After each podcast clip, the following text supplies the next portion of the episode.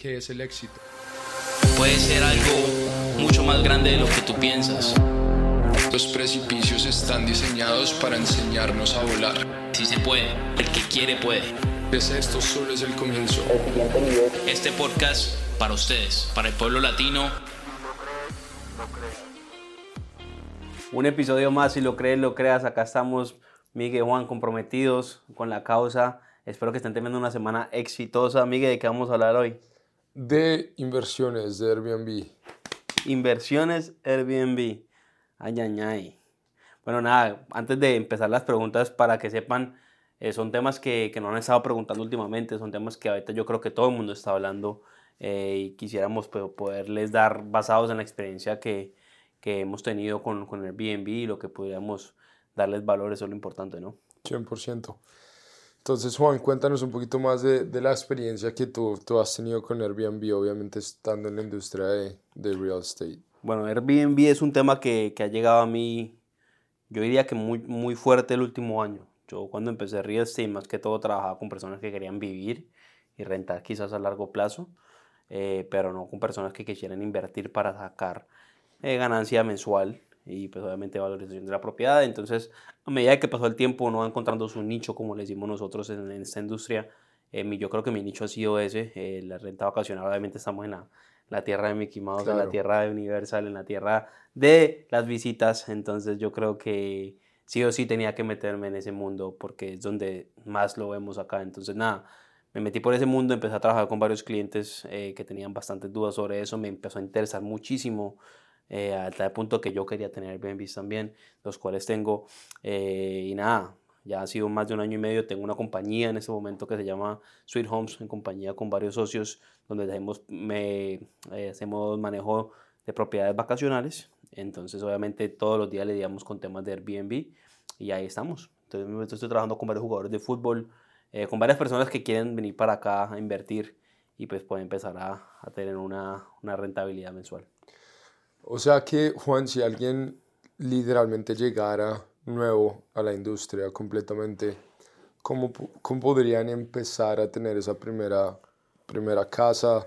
¿Pueden rentar una casa y tenerla como Airbnb? ¿Tiene que ser casa de ellos? ¿Cómo manejas todo el tema de la logística, de quién lo limpia, de cómo se renta, de cómo eres mejor calificado en la aplicación? Cuéntanos un poquito de todo eso. Bueno, nada, ¿con cuál empezamos? ¿Con cómo empiezo? ¿Cómo empiezo? Eh, bueno, todo depende. Dijiste dos puntos claves. Si tú quieres tener un Airbnb, tienes que decidirte cuánto, cuánto dinero tienes ahorrado. Ok, si no tienes dinero ahorrado, también puedes hacerlo. Hay diferentes maneras de hacerlo. Tú puedes comprar para rentar o puedes rentar para rentar.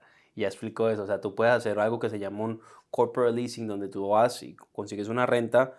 Después de que te dejen eh, obviamente los dueños de la casa que está rentando hacer la renta, el sublease, estás completamente bien, pero obviamente tienes que asegurarte que sea un área que se pueda hacer Airbnb, que, que valga la pena, que haya bastante competitividad en el área.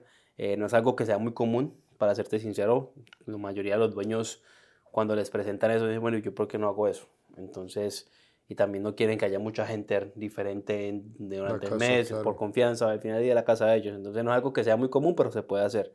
Eh, y por el otro lado está comprar obviamente tu propia casa eh, para poder hacerlo como una inversión, donde puedas empezar a que la casa se pague sola y obviamente generar una rentabilidad mensual. Ok. O sea, las personas, digamos que no tengan mucho capital, ¿cómo, cómo funcionaría esa conversación con primero buscar, cómo sé yo qué lugares pueden tener la opción de Airbnb y cuáles no? Y cómo funciona generalmente la conversación con un dueño de casa para convencerlos de que me dejen hacer Airbnb en la casa de ellos. Sí o sí, o sea, así, así lo vayas a hacer con alguien que, tenga, que sea el dueño y no lo vayas a rentar, tienes que tener un capital por encima. ¿Por qué? Porque tienes que amoblar la propiedad.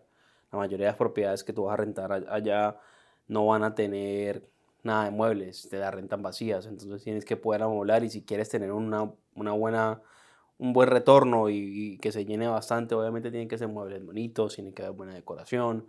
Entonces sería bueno tener un budget solo para molar y el otro budget sería para convencer a un dueño, lo que puede hacer es ofrecerle 3, 4, 5 meses en adelantado para que confíen en que la renta va a estar siempre full y que con eso se, se, se, animen a querer hacerlo contigo y no hacerlo con una persona. Y lo que yo le diría a un dueño común sería, primero que todo, la propiedad se va a mantener mucho mejor.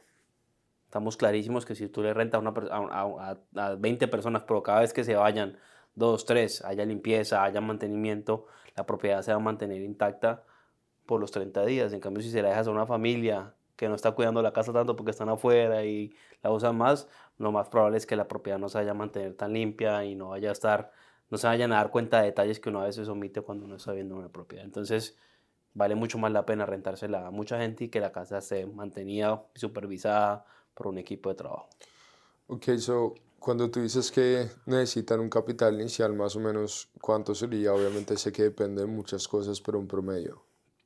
Yo diría, si fueras a comprar o a rentar, contar con de 10 mil a 20 mil dólares más o menos sería lo ideal, pero yo creo que para hacerlo bien haber unos 20 mil a 40 mil dólares. Obviamente todo depende de qué tipo de propiedad quieras comprar. Hay propiedades que pueden costar 200 mil, 250 mil, 300 mil y hasta más. Obviamente las mejores son las de 400, 500, todo depende en el mercado en el que estemos en el momento eh, y dependiendo cuánto ponga ya está poner de inicial y cómo esté el mercado. Entonces, siempre yo recomiendo hacer un 20% de inicial porque omites diferentes pagos que después podemos entrar en detalle de eso. Pero digamos, si vas a comprar una casa de 300 mil, estamos hablando de 60 mil solo en la cuota inicial. Claro. Eh, amoblar otros 10 mil, 15 mil, estamos hablando de un total de 75 mil dólares. Pero ya tienes que empezar a ver cuánto vas a empezar a ganar mensual y cuánto va a ser tu retorno anual. Ya empiezas a hablar en el mundo de inversión cuánto estoy gastando ahorita y cuánto me van a devolver. Y si pusiera ese dinero en algún otro lado, ¿qué pasaría? Y empiezas a comparar una inversión con la otra, a ver qué vale más la pena.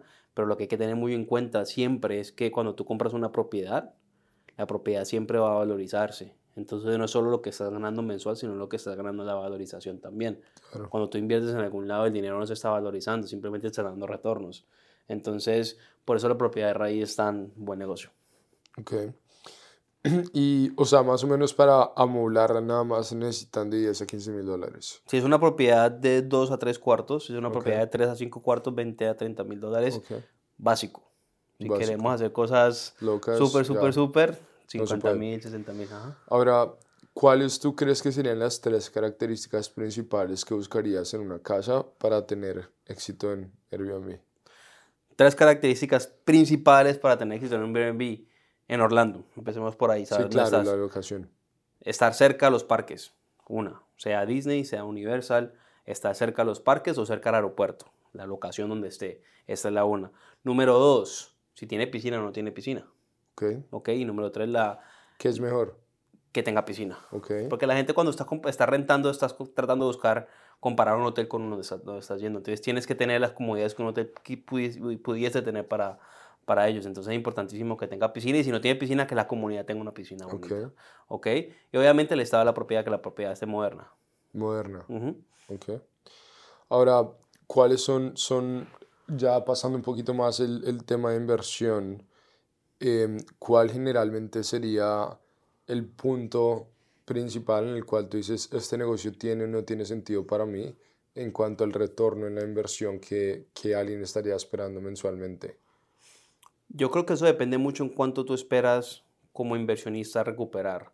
Mucho de las de, común denominador es del 8 al 10% okay. retorno anual. Si tienes un 8 o un 10%, tienes una buena inversión. Ese es el común denominador entre los inversionistas.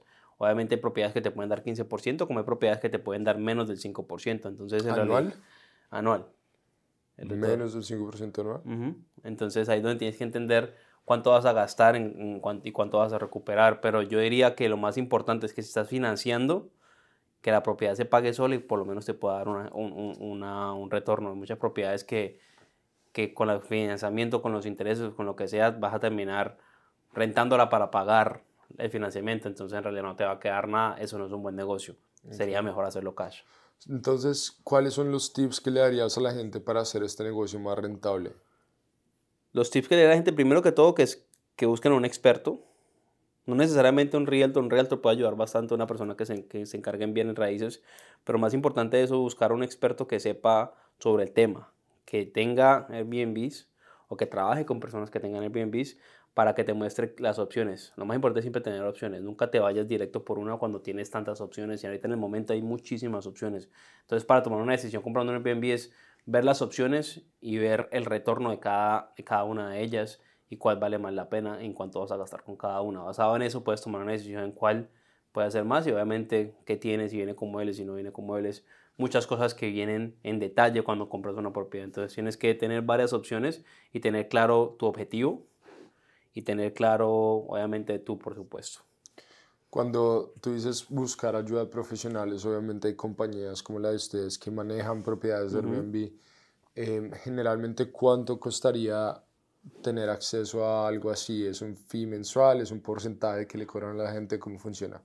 Eh, obviamente, las propiedades de, que, que, manejan eh, rentas vacacionales cobran normalmente de, de un 15% hasta un 30% mensual de la ganancia bruta. 15 a 30%. 15 a 30% y se encargan de de manejar la limpieza, se encargan de tener un equipo de trabajo que esté obviamente haciendo el mercadeo a las propiedades, que esté manejando las, diferentes plataformas. Ojo, no solo Airbnb, hay diferentes plataformas en las que deben tener sus propiedades también. Eh, manejar las plataformas y más importante, manejar la comunicación con las personas que están entrando, porque siempre van a haber preguntas, siempre van a haber dudas y mucha gente dice, no, yo lo quiero hacer solo, completamente bien, pero eh, se vuelve un trabajo. Todos los días te van a llamar, todos los días va a pasar algo, todos los días, créanlo va a pasar algo. Entonces tienes que tener una persona que esté ahí pendiente para comunicarse y para que el servicio al cliente sea exitoso, porque te estás comparando con un hotel, un hotel simplemente llaman al lobby y tienen la respuesta. En este caso tienes que poder hacer eso con tu propiedad. Mm, está bueno eso. Em, en el tema de cómo uno puede posicionar su Airbnb más alto que la competencia, porque obviamente es una aplicación, ¿no? Es un software y como software tiene un algoritmo y yo sé que hay muchísimas veces que muestra Airbnb muchas propiedades en vez de otras. Cómo uno puede posicionarse para llegar a ser un super host, tener muy buenos reviews y obviamente que las probabilidades de, de que agenden el Airbnb sean más altas. Buenísimo. Bueno, en, en, el caso de Airbnb, ser super host es la mejor manera de hacerlo.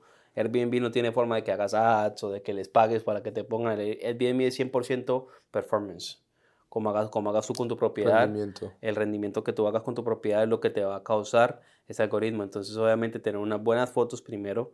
Eh, las fotos van a, crear todo un, entra por ahí. Todo va a entrar por las fotos y las, las, fotos van a crear un, un gran...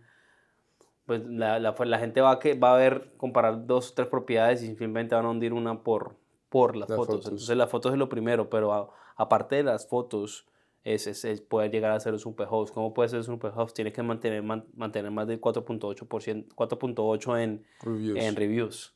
Puede ser 1, 2, 3, 4, 5, pero tienes que tener 4.8 y mantenerlo siempre. Si bajas de 4.8, dejas de ser superhost.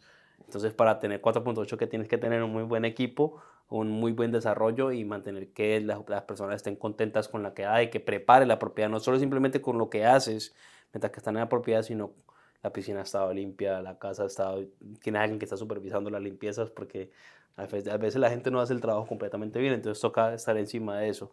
En fin, ese es el caso del, del, del Customer Service de 4.8, tienes que tener por lo menos 10, haber pasado las 10 rentas ya, si tienes solo una o dos todavía no es suficiente, tienes que haber pasado las 10 rentas y tienes que tener más o menos un 90, un 90% de response rate, que es decir que tienes que responderle a un 90% de todas las comunicaciones que te hagan. Em, hay mucha gente que yo creo que también tiene el miedo de, bueno, ¿qué pasa si dañan mi propiedad? Total, total, total. Uh, Airbnb no cobra un depósito, el depósito normalmente se cobra aparte. Eh, lo que se hace cuando se daña la propiedad es que tienes que tener toda la comunicación por medio de la plataforma.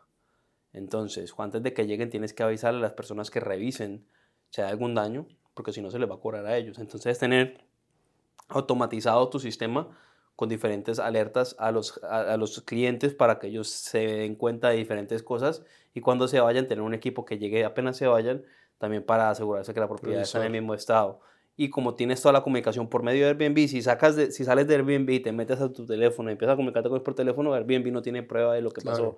Tienes que mantenerte siempre en la plataforma para que Airbnb pueda meterse a la conversación y ver exactamente qué fue lo que pasó. Y ya, entonces documentar todo y mantener siempre la, comunicación en la plataforma. Y si, si Airbnb se da cuenta que fue algo que hicieron ellos, Airbnb se encarga de cobrarles. Entonces ya empiezan a hacer un, un, un, caso donde tú dices, bueno, esto me cuesta esto, Airbnb empieza a tratar con ellos y siempre se llega a un acuerdo. Ok. Y por último, tú dijiste que había también otras plataformas diferentes a Airbnb. Cuéntanos un poquito más de eso. Bueno, está VRBO, es otra plataforma grande. Eh, obviamente Airbnb en este momento es mucho más popular que eso, pero lo que mucha gente no sabe es que tú te puedes publicar tu casa, eh, tu, tu, tu, renta vacacional la puedes publicar en booking.com, la puedes publicar en diferentes plataformas donde vas online a buscar un hotel normalmente. Hoy en día también puedes buscar casas por medio de Booking.com, Hotels.com, todas estas plataformas tienen una forma de que te puedas meter y poner una propiedad ahí. Y también funciona como Airbnb o Airbnb. Obviamente no tiene el mismo alcance, diría yo, porque la gente ya tiene en la cabeza Airbnb. Si pensamos en renta ocasional de claro, Airbnb, Airbnb. Pero siempre es bueno tenerlo en todas las plataformas porque puede que se rente 70% en Airbnb y 10% en las otras, puede alcanzar a llegar casi un 100% de rentas al mes. Ok, perfecto. Algo que no te haya preguntado que crees que sea importante responder para la gente que quiera empezar este negocio, cómo pueden tener más información. Obviamente esto es muy básico por temas de tiempo, pero cómo ellos podrían tener más información de cómo empezar o de algún curso o de en general alguna pregunta que creas que es importante responder. No, yo creo que todas las preguntas que hiciste son, son exactas al, al empezar con Airbnb. Obviamente los algoritmos, diferentes cosas así, ya uno va aprendiendo más. Pero, pero nada, lo más importante es tener claro tu presupuesto, como lo dije, tener claro tu idea, tu meta y entender el mercado bien. Algo que, que quiero añadir es, mucha gente que, que, viene a mí me preguntan, Juan, ¿compro en Miami o compro en Orlando? Okay. Entonces, para Airbnb, ¿cuál me va a dar más retorno?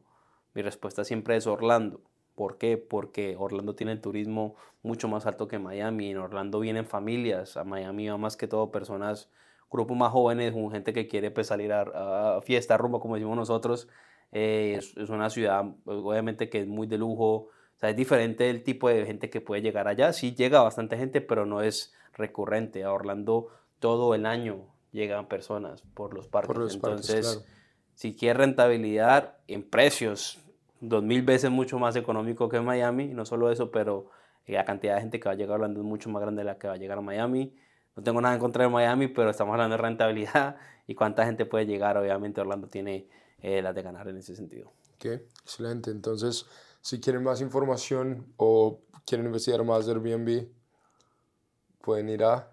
Ah, si lo crees, lo creas y ver este episodio. Y si no, obviamente pueden escribirnos en nuestras Nos plataformas. Pueden contactar directamente. Eh, y al final del día, pues, es tratar de enseñar algo nuevo todos los días. Y yo estoy aprendiendo en este momento. No quiere decir que yo sea un experto en todo, pero de eso se trata, de obsesionarte mucho con un tema que te guste para que aprendas todos los días más. Y muchas veces, como les decimos nosotros, no tenemos todos las respuestas, pero muchas veces tenemos conexiones que las tienen y cursos y recursos que sí las pueden tener, entonces no deben contactarnos si tienen alguna pregunta. Y si lo crees, lo crees, hasta la próxima.